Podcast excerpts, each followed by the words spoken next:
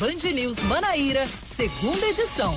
São 5 horas e 3 minutos. Boa tarde para você conosco aqui na Band News FM Manaíra, aqui no FM 103.3, no bandnewsfm.com.br e também no aplicativo Band Rádios. Hoje é sexta, 26 de junho de 2020. Eu sou Yuri Queiroga e nós vamos juntos com mais um Band News Manaíra, segunda edição, até às 6 horas da noite. Hora de atualizar os principais assuntos do nosso noticiário.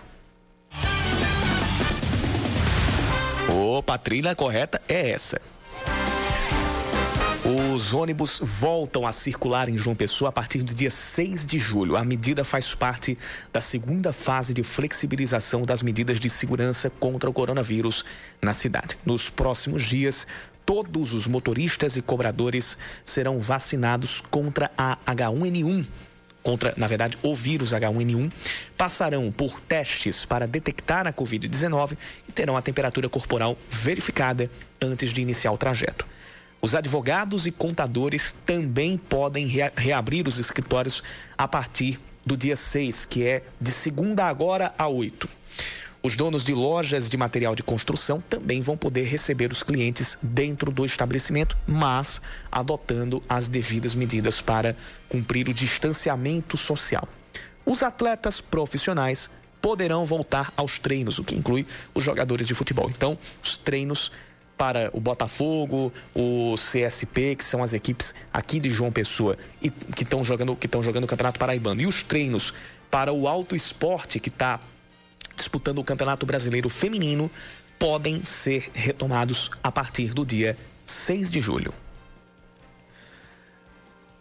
A Prefeitura de Campina Grande confirma a reabertura de shoppings a partir desta segunda, mas eles precisam manter as praças de alimentação, os cinemas e as áreas de lazer fechados. Os bares, restaurantes e lanchonetes continuam fechados para o atendimento presencial. Só podem funcionar à base do delivery ou de retirada no local. A segunda fase do plano de flexibilização previa que eles pudessem reabrir com restrições, mas por recomendação do Ministério Público, o município reviu as condições. Hoje, durante uma transmissão ao vivo, o prefeito Romero Rodrigues contestou a classificação da cidade em bandeira laranja no plano de retomada do governo do estado. Campina Grande tem 5.180 casos confirmados, segundo o último boletim da Secretaria de Saúde Estadual. Mas, de acordo com Romero, 1.226 destes casos estariam duplicados.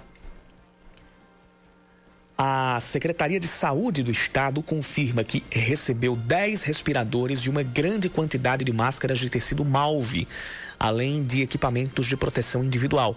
Os lotes foram doados pela Fundação Itaú Cultural e chegaram entre o sábado e a última terça a Paraíba. Os respiradores foram enviados a hospitais do Sertão e 500 mil máscaras, que compõem a primeira quantidade delas, vão ser destinadas às pessoas que são beneficiárias do programa Bolsa Família. Os EPIs vão ser distribuídos em todas as unidades da rede estadual de saúde. Os equipamentos custaram cerca de meio milhão de reais. A terceira fase, a terceira parcela do auxílio emergencial de 600 reais começa a ser paga neste sábado e vai ser depositada nas contas da poupança social digital. Esse depósito, que será feito conforme um calendário específico até o dia 4 de julho, serve somente para pagamento de contas, boletos e compras por meio do cartão de débito digital. Para quem vai fazer saque em dinheiro, os pagamentos começam no dia 18 de julho e vão até 19 de setembro. Além disso, as pessoas que tiveram o pedido aprovado recentemente vão receber a primeira parcela também a partir de amanhã. O governo divulgou ontem à noite, em edição extra do Diário Oficial da União, o calendário de pagamentos da terceira parcela do auxílio emergencial. Nesta quinta, o presidente Jair Bolsonaro afirmou que o governo avalia a prorrogação do auxílio emergencial com o pagamento de três parcelas adicionais escalonadas, os valores, respectivamente, de 500 reais, 400 reais e 300 reais. O Ministério Público Estadual dá cinco dias para a Federação Paraibana de Futebol e a Secretaria de Saúde do Estado apresentarem os protocolos de segurança para evitar aglomerações do lado de fora de estádios. A recomendação tem a ver com o retorno do Campeonato Paraibano, inicialmente previsto para o dia 18 de julho. O procurador Valberto Lira diz que o momento ainda não é o adequado para o retorno das competições, por causa do ainda alto número de novos casos de coronavírus. São 5 da tarde e 8 minutos, confirmando 5 e 8. Esta é a Band News FM Manaíra. Este é o Band News Manaíra, segunda edição. Você pode participar com a gente mandando sua mensagem para o nosso WhatsApp 991 11 9207. 991 11 9207.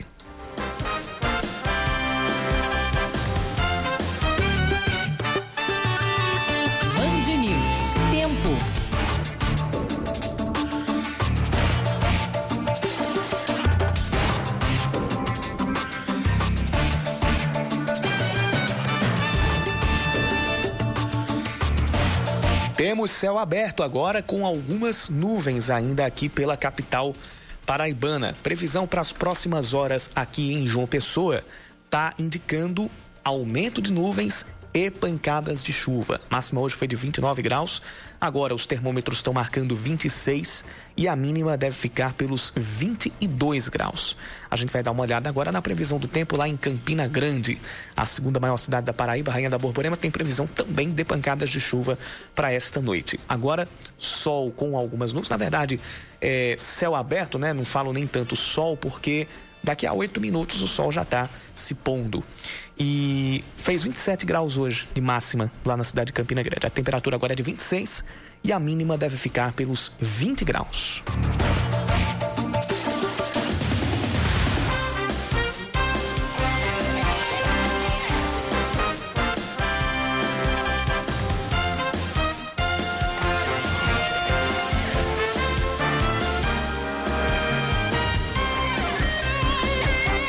Gente começa a falar a respeito da segunda fase da flexibilização das atividades comerciais. Anúncios foram feitos em João Pessoa e em Campina Grande. A gente começa falando do anúncio aqui na capital. O Leandro Oliveira traz as informações do pronunciamento do prefeito Luciano Cartacho, feito hoje pela manhã. No próximo dia 6 de julho, os ônibus em João Pessoa voltam a circular. O anúncio do prefeito Luciano Cartacho faz parte da segunda etapa de flexibilização das medidas de segurança contra o coronavírus. Então eu quero compartilhar com vocês que a primeira medida que nós vamos flexibilizar nesta segunda etapa do plano, que vai ser a partir do dia 6 de julho, ou seja, de segunda-feira que vem a oito dias, nós vamos fazer o retorno do transporte coletivo na nossa cidade. Não foi informada a quantidade da frota, mas todos os motoristas e cobradores serão vacinados contra H1N1, passarão por testes da Covid-19, além de ter a temperatura corporal medida antes de iniciar o trajeto. O uso de máscaras vai ser obrigatório, também para quem anda de ônibus, e os fiscais nos terminais vão avaliar os passageiros para identificar quem estiver com febre. No nosso terminal integração do centro da cidade, fazer testes, fazer verificação da temperatura das pessoas que vão circular no transporte coletivo. Quem entrar no terminal, os passageiros vão também ter todo esse cuidado, toda essa atenção para a gente fazer uma amostragem em relação aos usuários do transporte coletivo de João Pessoa. Outras três atividades voltam nesta segunda-feira. Os advogados e contadores podem reabrir os escritórios, os donos de lojas de material de construção, serviço que estava funcionando apenas com delivery e drive-thru, agora vão poder receber os clientes dentro do estabelecimento.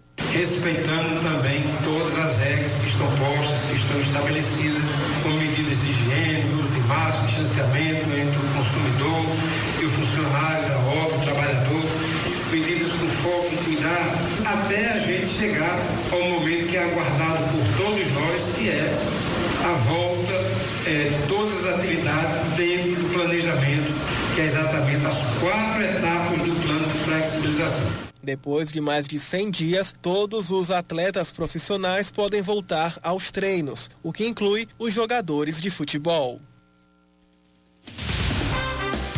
Daqui a pouco a gente fala ali no finalzinho do Band News Manaíra, segunda edição, sobre essas datas para o retorno aos treinos e como isso deve impactar na programação dos clubes para esse retorno à temporada.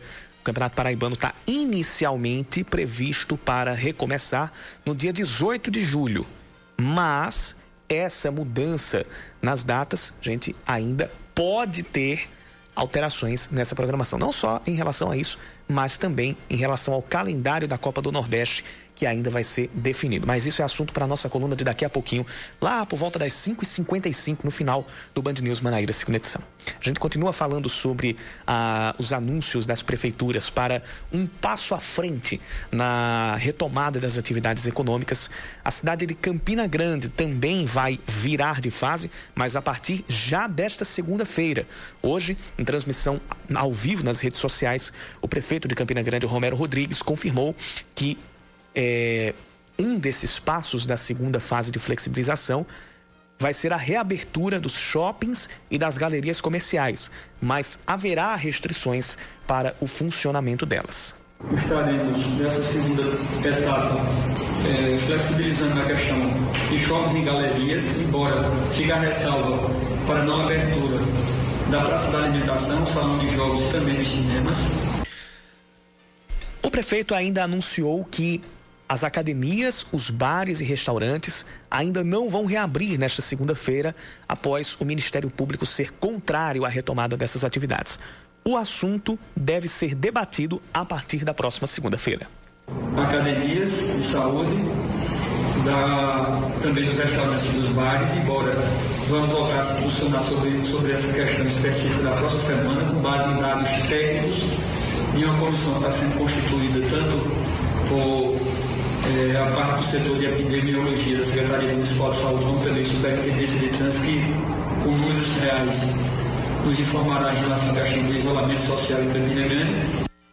Romero ainda alterou o prazo para analisar a flexibilização na cidade. A cada 20 dias e não a cada 15 vai ser implantada uma nova fase de relaxamento das medidas. Por fim, ele também enfatizou que a atual taxa de ocupação dos leitos de enfermaria do Hospital Pedro I é de 35,7% e a ocupação dos leitos de UTI é de 40%. Isso em relação ao Hospital Pedro I, que é administrado pela Prefeitura.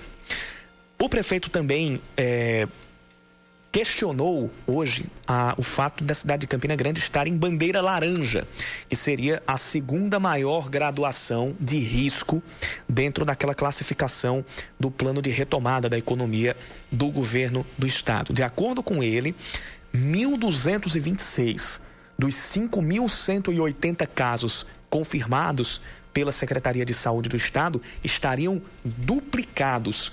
Então, com a revisão desse índice, a cidade poderia, na palavra, nas palavras dele, é, sair pelo menos de bandeira laranja para bandeira amarela. Isso foi uma declaração do Romero Rodrigues hoje, em meio a esses anúncios feitos e que vão valer a partir da próxima segunda-feira. Na região metropolitana de João Pessoa, uma das cidades que já tinha anunciado primeiro a volta às atividades era Cabedelo. Aqui na Grande João Pessoa, Cabedelo anunciou que a partir da próxima segunda-feira, todo o varejo vai poder funcionar com 50% da capacidade e o atacado com 70% vai ter limitação para a entrada do estabelecimento de acordo com o tamanho da loja. Num vídeo divulgado hoje nas redes sociais, o prefeito de Cabedelo, Vitor Hugo, lembrou que a construção civil já está operando com 100% da atividade.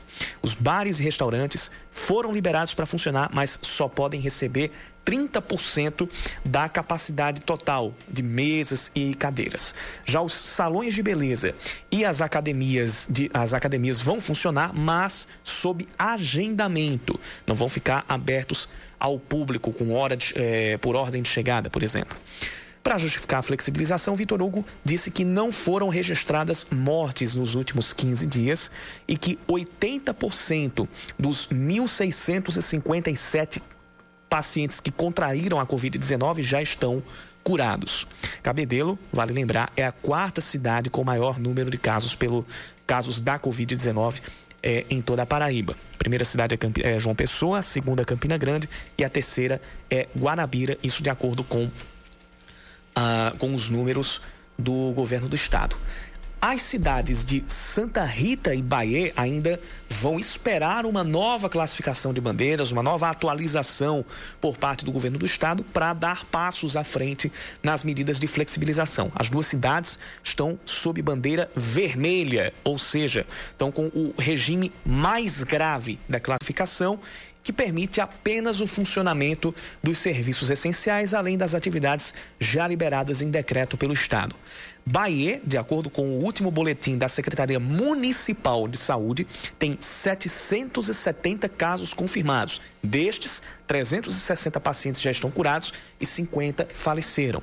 Em Santa Rita, também, conforme dados da prefeitura, 1.166 pessoas testaram positivo e destas, 1.060 já estão curadas. 92 pessoas faleceram.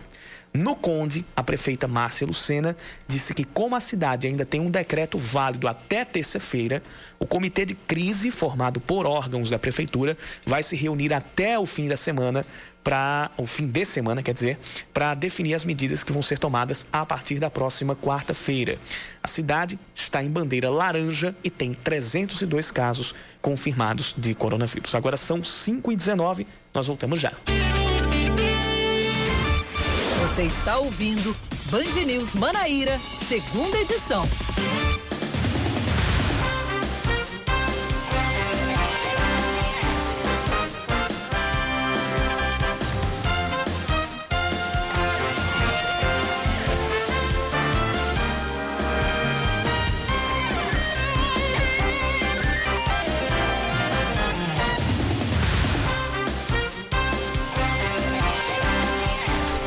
5 horas 21 minutos. Dados da Fundação Getúlio Vargas e da Pontifícia Universidade Católica PUC do Rio de Janeiro apontam que a Paraíba tem a terceira menor taxa de transmissão de coronavírus do país. O índice é de 1,03%, atrás apenas do Maranhão, com 0,84%, e Ceará, com 0,93%. No caso, não é 1,03%, é 1,03% e as taxas também 0,84 e 0,93. O Amazonas também aparece com taxa de 1,03 para cada pessoa. A cidade de Campina Grande é a que apresenta o maior índice de propagação de acordo com o governo do estado. A taxa está em 2,19, ou seja, cada pessoa infectada pode passar o vírus para pouco mais de duas pessoas. Os motoristas do transporte coletivo de João Pessoa já estão sendo submetidos aos testes para detectar a Covid-19 e também infecção por outros vírus. Isso vai servir para que eles já estejam habilitados para o retorno às atividades marcado para o dia 6 de julho. Os funcionários também vão ser vacinados contra o H1N1. A informação foi confirmada pela diretoria do Sintur, que é o sindicato das empresas de transporte coletivo. A vacinação para o H1N1 e a testagem para a Covid-19 já começa às 8 da manhã e acontece no SEST Senat, no Distrito Industrial. Uma lei obriga as prefeituras e o governo da Paraíba a publicar os dados sobre a Covid-19 na internet em um site específico para tal. O projeto tinha autoria do deputado, ou tem autoria do deputado Nabor Vanderlei, do Republicanos, foi aprovado e já está em vigor é, depois da publicação no Diário Oficial do Estado. Os dados que precisam ser divulgados são os epidemiológicos, os de prestação de serviços de saúde, o do emprego de recursos públicos, ou seja, do dinheiro que chega para investimentos, e também as informações a respeito de medidas sobre quarentena e enfrentamento à doença, além da restrição das circulações, da circulação de carros e pessoas. Um plano estratégico de enfrentamento à pandemia também precisa ser colocado e detalhado neste site. O Tribunal de Justiça da Paraíba aceita a denúncia e torna réus um prefeito e outras três pessoas por contratações, por contratação de, serviço, de servidores fantasmas. O prefeito denunciado é Joaquim Alves Barbosa Filho, o filhinho da cidade de Curral Velho, que fica no sertão do estado. O prefeito é acusado de desviar recursos públicos para benefício próprio entre 2013 e 2018. A. Ele também é acusado de nomear irregularmente alguns servidores, sendo que eles, contratados ou comissionados, receberiam menos do que os valores que estavam prestados no contra-cheque. A Secretaria de Esportes do Estado anuncia o cancelamento da edição de 2020 dos Jogos Escolares da Juventude. Isso acontece logo após o cancelamento por parte dos Jogos Nacionais. A medida está alinhada com a decisão do Comitê Olímpico Brasileiro, que comunicou oficialmente o cancelamento dos Jogos previstos para novembro.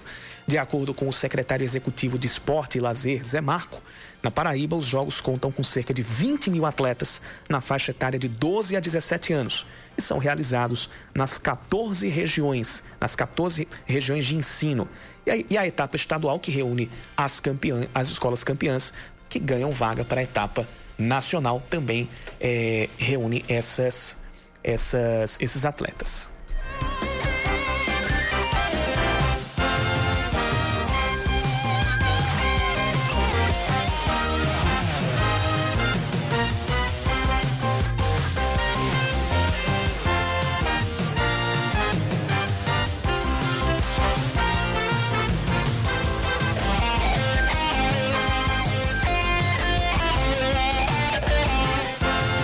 Segue para a sanção do presidente Jair Bolsonaro o projeto de lei que estabelece um novo marco legal para o setor de saneamento básico do país. Entre as novas regras previstas para o setor está a abertura de licitação para serviços de água e esgoto com a participação da iniciativa privada nas concessões e a facilitação da privatização de estatais de saneamento. O presidente da Cagepa, Marcos Vinícius Fernandes, conversa com o apresentador do Band News Manaíra, primeira edição, Cacá Barbosa, a respeito do assunto e você acompanha a partir de agora. Muito bem, a gente começa a conversar a partir de agora aqui na Rádio Band News FM com o presidente da Cagepa, Marcos Vinícius Fernandes. Presidente, obrigado por ter atendido o nosso convite. Um forte abraço. Seja bem-vindo à Rádio Band News FM. Nós é que agradecemos, Cacá, agradecemos a Band News FM por essa oportunidade que nos dá a conversar um pouco com a população da Paraíba. Foi aprovado pelo Senado o Marco Civil do Saneamento, né? Um projeto extremamente polêmico que foi aprovado pelos senadores. O senhor, como presidente da Cagepa, como é que o senhor enxerga essa aprovação, presidente? O marco regulatório, ele tem uma série de pontos que precisariam de fato ser melhorados, né? É, eu acho que ele deixou de observar alguns pontos peculiares em virtude até da diversidade nacional. Tem alguns pontos que nós tentamos, inclusive, dentro do próprio Senado, fazer ajustes para trazer a regularidade legal do mesmo, mas enfim, é o que temos e o que precisamos ajustar. Obviamente, as empresas estaduais atuaram, porque no primeiro momento, quando esse projeto chegou à Câmara, excluía as empresas estaduais todas, para você ter ideia, na dimensão nacional, seria o caos para o saneamento do país, porque se nós olharmos a Paraíba, por exemplo, nós temos cá quatro quintos do nosso estado dentro do semiárido nordestino. Quem é que ia levar água para aquele município pequeno? Quem é que ia construir essa adutora, se não o estado da Paraíba, se não a sua companhia de água e esgoto da Paraíba? Então, é com essa preocupação que nós estamos atuamos naquele momento, conseguimos corrigir essa distorção, é, estabelecemos um prazo para renovar esses contratos até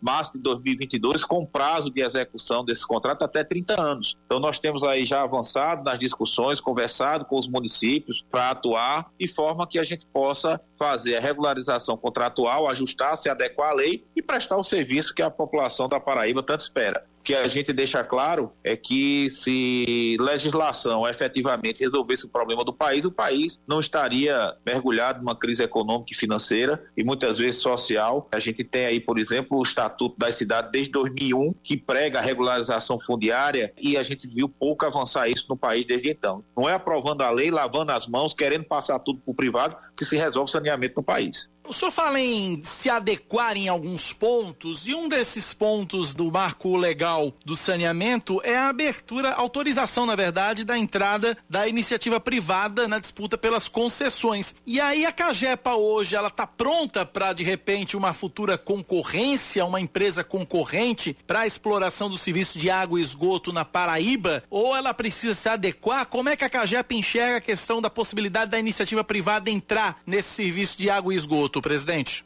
Eu vou fazer uma pergunta: por que ninguém se interessou em levar água para Santa Helena? Não se interessou em levar água para Santa Inês? Não tem um metro de cano na rua, não. Quem está levando é a companhia de água e esgoto. Sabe por que ninguém se interessou, Cacá? Porque não é rentável, amigo. Porque uma cidade com 3 mil e poucos habitantes, na sua zona urbana, não paga a conta de levar uma adutora de 20 e tantos milhões de Inatuba, Buzeiro, Santa Cecília para botar água em Santa Cecília. Como a nossa licitação está para sair agora, está publicada agora, provavelmente a semana que vem. Fizemos a adutora, a estação de tratamento na tuba, a adutora, um buzeiro Santa Cecília e tem Santa Cecília e um buzeiro que nós vamos completar a rede de um buzeiro e a de Santa Cecília. O projeto chegou, nós estamos só na fase final aqui de montagem do edital para publicar. Eles não levaram água para lá. Não tem nenhum impedimento da Lei 11.445 de licitação. A iniciativa privada, essa falácia, ela já detém 6% do processo. Ela está dentro do mercado de saneamento, a maior PPP público-privada, e tem empresa privada, na região metropolitana do Recife. É uma PPP de 6,5 bi entre o público e o privado privado. Então, essa falácia do marco que venderam não é verdade, que o privado não entra. Entra sim, tá aí a PPP, a Corsan com a PPP, eles atuam no Tocantins, atuam em Manaus, então não é uma, uma condição. Agora, é muito bom você chegar para concorrer numa cidade, por exemplo, como eles quiseram concorrer em Campina Grande. Tem 100% de água, temos água aí com mais 20 anos para frente, um projeto todo pronto. Campina tem reserva de água na sua estação de tratamento, tem 90% de esgoto. Aí você pegar algo bom,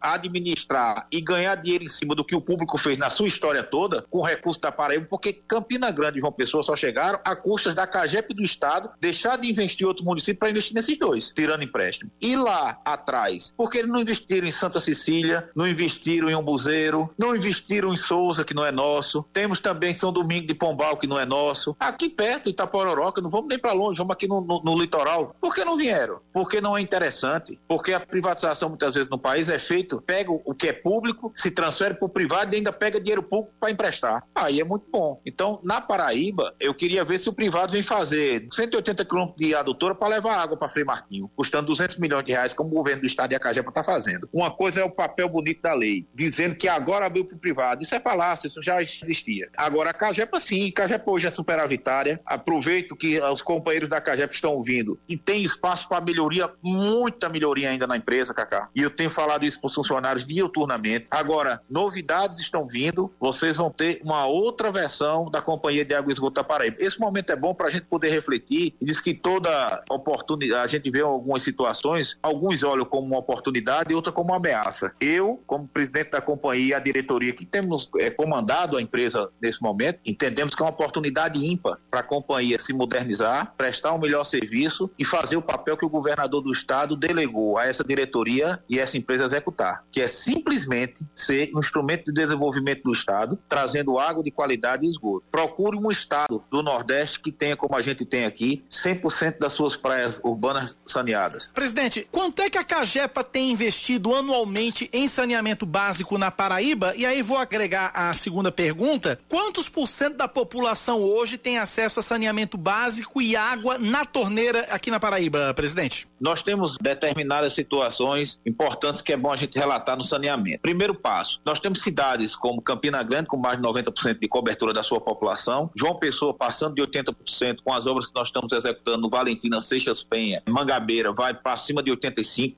84%, 85%. Guarabira, hoje já tem mais de 50% com as obras que nós estamos concluindo, vai para 75%. Mamanguape também, a gente tem uma parceria com a Prefeitura e a Funasa lá. Devemos avançar para perto de 70% do município. Nós temos aqui uma obra também executada com o Caporã também avançando. Tem N obras que a gente pode trabalhar. Existem, obviamente, por exemplo, aqui quando a gente terminar o website de Bahia, Bahia vai ficar com mais de 50%. Aqui na praia fizemos Camboinha, estamos agora terminando a Areia Dourada, com a interligação já com a travessia nova para BR, com a elevatória ali perto do Clube dos Magistrados. E uma das coisas mais importantes que a gente tem, não pode se pensar em buscar recursos se não tiver projeto. Então nós já temos o projeto de universalização para João Pessoa, Cabedelo, Campina Grande, Cajazeiras, Patos, Santa Rita, Bahia, Conde, Guarabira, cidades maiores, todas têm projeto. Hoje nós temos em projeto de desenvolvimento para a área da adutora do Corimataú, Picuí, Cuité, Nova Palmeira, Nova Floresta, Frei Martinho. Então são cidades desenvolvendo um projeto nesse momento. Umbuzeiro, Santa Cecília e Natuba tem hoje um projeto sendo desenvolvido. Monteiro deve ser a nossa primeira cidade 100% com esgoto. A gente está terminando agora de desenvolver o restante do projeto de ampliação da cidade para contratar a obra. Então você veja que são ações dentro da parte que a gente desenvolveu. Você não vai buscar recursos e fora as obras que estão em andamento nós temos obras em São Bento de esgoto, Poço de Moura, Aparecida, Boqueirão. Hoje, implantado e em funcionamento, nós temos perto de 40% da população da Paraíba atendida com esgoto. Com essas obras, queremos passar para mais de 60% da população. É um contingente significativo.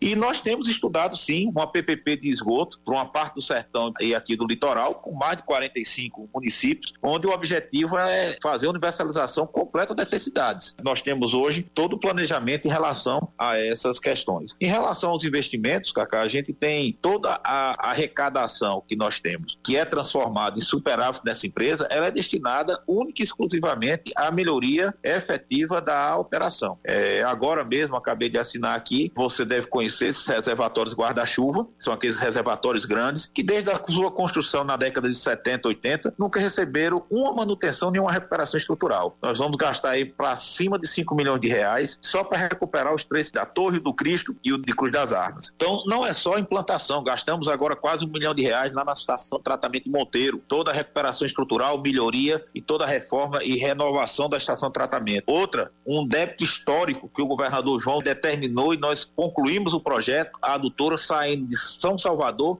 para atender o distrito de Leolândia, lá em Mulungu, onde não tinha água, a água era branca, quase da cor de leite, em virtude da salinidade do poço. Então nós estamos levando água de qualidade, quantidade suficiente para atender uma adutora saindo de Mari até o distrito de Leolândia. A obra de vento em popa. Em termos de investimento, temos investido mais de 150 milhões de reais entre recursos próprios, recursos do governo do estado, dentro desse investimento. É um investimento significativo, fora outras questões que a gente vem colocando em virtude de uma rubrica, questão contábil, é colocar colocado não como investimento, só quando ele atinge uma questão de retrofit, mas, por exemplo, toda a parte de manutenção de bombas, transformadores, tudo isso está sendo revitalizado dentro da empresa, dentro da Companhia de Águas Gota Paraíba. Nós estamos conversando com o presidente da Cagepa, Marcos Vinícius. Presidente, para a gente finalizar, eu tenho dois minutos e é uma questão que eu preciso fazer, que toda vez que surge um assunto envolvendo é, saneamento básico, essa questão vem à tona privatização da Cagepa. Como é que você enxerga esse tema? Esse tema está fora de cogitação hoje, porque isso depende de uma decisão do Executivo Estadual. E o Executivo Estadual determinou a Cagepa única e exclusivamente levar água para o povo, levar saneamento para o povo acelerar a obra e ser instrumento de desenvolvimento do Estado. Agora, precisamos mostrar a nossa competência para fazer essa atuação que o governador nos designou. A companhia hoje, que passou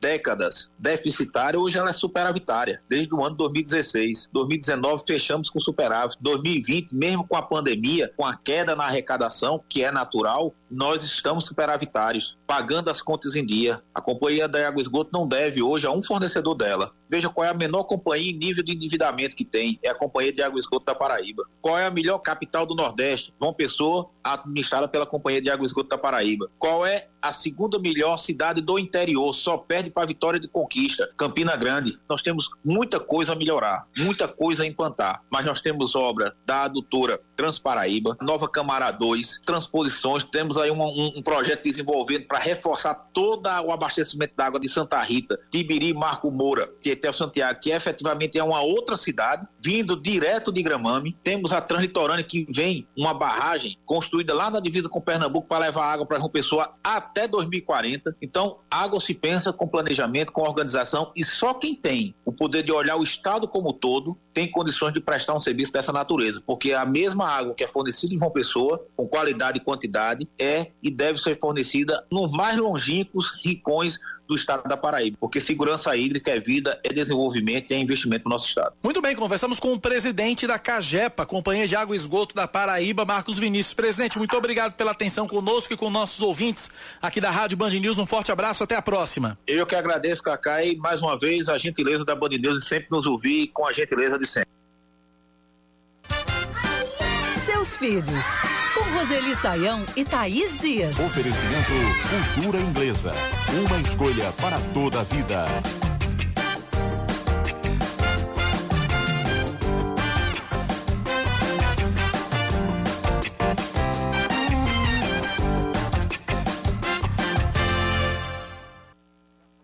Hoje aqui na coluna Seus Filhos temos a participação da Clara. A nossa ouvinte conta que depois de muito tempo conseguiu engravidar Roseli. O problema é que agora o marido não gostou muito dessa ideia não.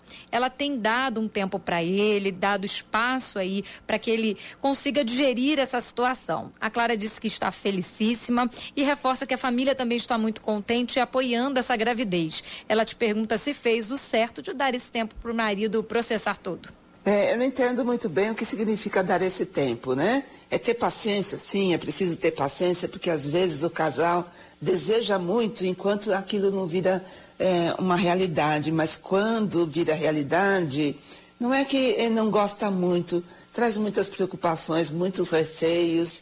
Muitos pais e muitas mães, inclusive, já pensaram durante o período da gravidez ah, mas não teria sido melhor esperar mais, né? Então é, é, preciso ter paciência, é preciso ter um pouco de empatia, porque se ela tentou durante muito tempo, ele participou dessas tentativas, né? E agora talvez tenha ficado, opa, um susto. Então é conversar, dialogar e, e respeitar, né? Esse momento dele de conseguir chegar mais próximo da vivência da gravidez da mulher. é, é calma, calma e tranquilidade. E você pode e deve participar aqui da nossa coluna. Participe, mande lá o seu e-mail, seus filhos, arroba bandnewsfm.com.br, seus filhos, arroba bandnewsfm.com.br. Amanhã tem programa em versão ampliada e esperamos você. Até lá! Você está ouvindo Band News Manaíra, segunda edição.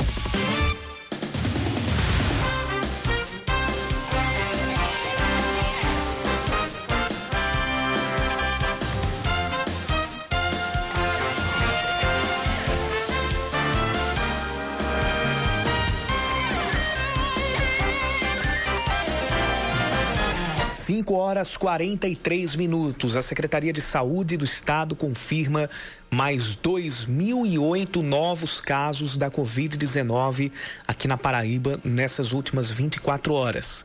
Com isso, o número de casos chega a 42.832 o número de óbitos subiu para 864. Foram 22 novas mortes desde a última atualização, sendo quatro nas últimas 24 horas.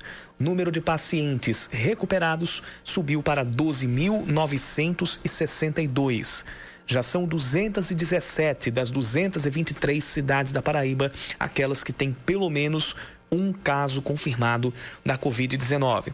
Ainda de acordo com o balanço do governo do estado divulgado há poucos instantes, a ocupação de leitos de UTI em todo o estado chega a 64%. Tanto na região metropolitana de João Pessoa quanto em Campina Grande, a ocupação chega a 70%. Nos leitos do sertão do estado, a ocupação chega a 47%.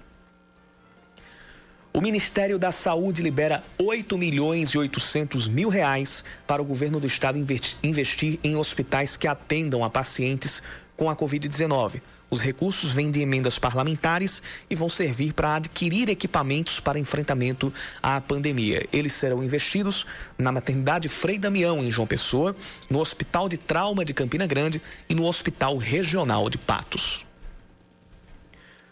O Conselho Regional de Medicina registra mais de 60 denúncias de falta de equipamentos individuais de proteção, além de remédios, exames e insumos para o combate ao coronavírus. As denúncias estão partindo dos próprios profissionais da saúde que trabalham na linha de, na linha de frente. Os médicos podem fazer denúncias a partir de um canal criado pelo Conselho Federal de Medicina pela internet. Uma lei pode fazer com que quem pratique preços abusivos tome multa de quase 130 mil reais aqui na Paraíba. O projeto já tinha sido sancionado e publicado no Diário Oficial do Estado da Paraíba. A lei é de autoria do deputado Cabo Gilberto Silva, do PSL. Quem praticar preços muito acima do mercado pode ser multado entre R$ 25.890 e R$ 129.450, além de ter bens e produtos apreendidos e o estabelecimento ser fechado temporariamente e de maneira total ou parcial. O expediente presencial do Ministério Público deve ser retomado a partir do dia 6 de julho e de maneira gradual. A determinação partiu do Procurador-Geral de Justiça, Francisco Seráfico, já está disponível no Diário Oficial Eletrônico e segue a segunda fase da, da liberação das atividades, que foi anunciada hoje na cidade de João Pessoa. O atendimento ao público, o atendimento presencial, só deve ser retomado no dia 3 de agosto. Ou seja, o expediente que deve voltar a partir do dia 6 de julho é apenas para atividades internas e não para o atendimento às pessoas, o que deve acontecer somente um mês mais tarde.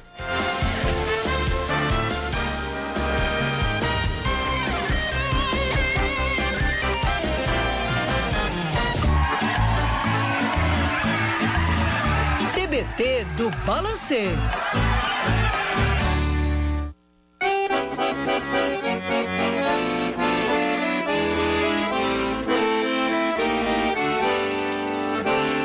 Olá, meu nome é Genicele e moro em João Pessoa, na Paraíba. Uma das experiências marcantes para mim nesse período junindo foi quando eu fui morar em Campo Grande, Mato Grosso do Sul. Imagina, lá não tem nada dessas coisas daqui, né? Então, no dia 24, eu arrumei o meu terraço todinho de bandeirinha, de balão, o que tinha.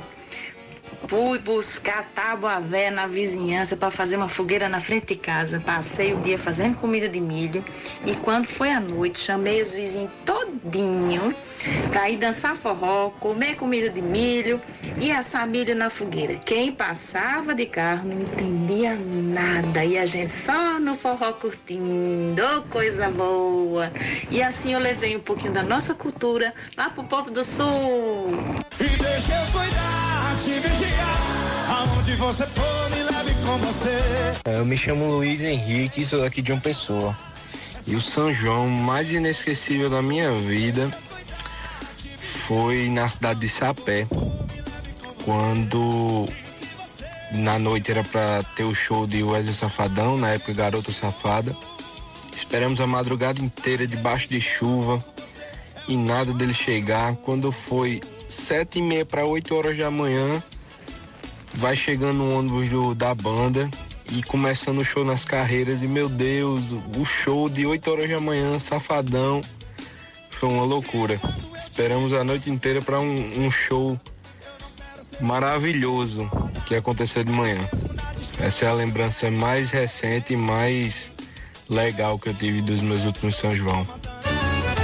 Se a peste não, acontecer tudo, inclusive nada. Meu nome é Eric Paiva, eu sou de Mari, aqui na Paraíba. E o São João mais marcante, quer dizer assim, todo São João é marcante. Para você que é nordestino, todo São João é marcante. Mas tem dois em especial para mim. O do ano passado, que eu sou fã, acho que número um ou número zero, de Flávio José. O ano passado eu tive o prazer de acompanhar um show dele. No final do show, fui até o camarim, conversei com ele, tirei foto. Então, para mim foi marcante esse show ano passado, esse contato com Flávio José. E o desse ano também foi marcante, porque a família toda estava reunida. Há muitos anos, meu pai não, pela profissão dele, ele não tinha oportunidade de passar o São João com a gente. E esse ano ele teve com a gente, então todo mundo com saúde, também foi muito marcante para nós. Oh,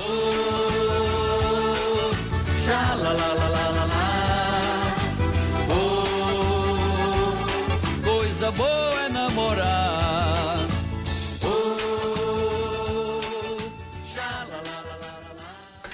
Olha, A gente repete aquele agradecimento. Durante toda essa semana a gente trouxe o quadro TBT do Balancê aqui na nossa, na nossa programação e a gente repete.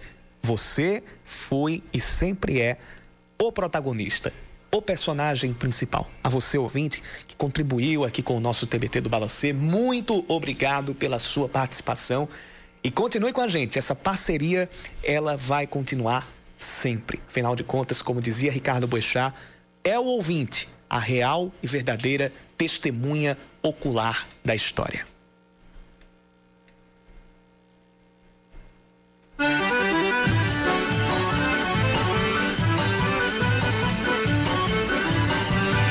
Bom, sem poder fazer shows, os trios de forró, que são tra tão tradicionais no mês de junho, estão se virando como podem. É impossível não falar da tristeza que é ficar longe dos palcos nessa época do ano. Leandro Oliveira conta mais. O som é inconfundível. O triângulo. E a zabumba. Juntos, então, o trio é suficiente para garantir o arrastapé. Mas os artistas como o sanfoneiro e Sinho Melo estão sofrendo sem poder fazer shows. Rapaz, o sentimento é de tristeza, de decepção, né? A gente não, não esperava por isso. A gente tinha muitos planos para fazer e infelizmente não deu certo, né? Estamos só esperando agora para o ano que vem. Nem os ensaios escaparam do efeito da pandemia. É, como todo ano a gente se prepara com ensaios, a gente se prepara com um repertório novo, né, com CD, que todo ano a gente lança um CD, que infelizmente esse ano não rolou, né? O vocalista do trio Aventureiros do Forró, Jailson Melo, também lamenta e sente saudade de subir nos palcos neste ano. Para se ter uma ideia, no mesmo período de 2019, ele se apresentou mais de 40 vezes. Já em 2020, a diferença está enorme, né? Os shows praticamente zerados e só ficamos agora com as lives para a gente poder mostrar o nosso trabalho divulgar. Até porque os shows dependem de, do público, né? Tanto para contratação como precisa do público ali curtindo. Aí não pode aglomeração, aí não tem shows, né?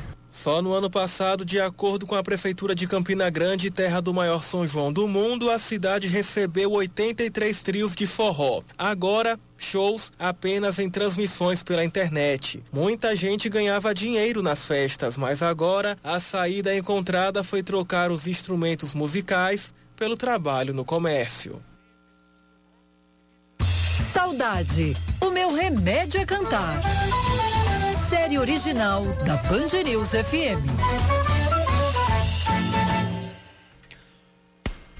O último artista que vem ao ar nesta série original da Band News FM Manaíra trocou a advocacia pela música. Natural de Campina Grande, Severino Xavier de Souza se tornou um dos patrimônios culturais da cidade. E por ironia do destino, o primeiro sucesso dele é intitulado A Grande Herança. As obras de Severino Xavier de Souza reverenciam os ritmos característicos da região coco, chachado, baião e shot. Ele é seguidor do estilo do rei do ritmo, Jackson do Pandeiro. E por falar nisso, tem sido difícil para ele trocar esse agito das músicas e dos shows por um ritmo mais lento e solitário devido à pandemia. Severino Xavier de Souza, se ligou quem é? Basta chamá-lo de Bilil de Campina. É o nosso personagem deste último episódio da série Saudade, o meu remédio é cantar. Passa ser um festejo junino, né? Principalmente essa classe artística e o povo que gosta dessa tradicionalidade da festa de uma forma geral e particularmente a gente que vive exclusivamente disso, né? De cantar forró para o povo e a recíproca é mesmo. Então é muito difícil, a gente não pode julgar assim, ser precipitado e falar algumas coisas, que é muito difícil mesmo esse tipo de experiência. E só faz aumentar a saudade. É por isso que eu gosto do forró clássico, né? Do forró tradicional. E eu digo sempre para a juventude, o melhor motivo que existe no mundo, um modismo bom é gostar das coisas tradicionais. E eu, em termo jocoso, sempre respondo com esse tipo de brincadeira. Que faz parte, é parte integrante do humor forrozeiro mesmo, que tem rito, definição, tendência, vocação, inclinação afetuosa e muita coisa ainda para ser a vida. Só um aprendizado de uma forma geral. Olha, o repertório é vasto demais, mas quando me lembro de Campina Grande, peço notícia de você mande. Estou no cansaço da vida Estou no descanso da fé, cantando meu forró bem da lembrança do meu tempo de criança que me faz chorar. É tanta coisa boa. É um abraço para toda a nação forrozeira no geral e particularmente a rapaziada da Band News que sempre enche a bola dos forrozeiros mesmo. Tem compromisso também, compromisso educativo, compromisso com a nossa cultura de uma forma geral, né? Então, de parabéns vocês mais uma vez. É isso aí. São palavras do velho Bilil de Campina.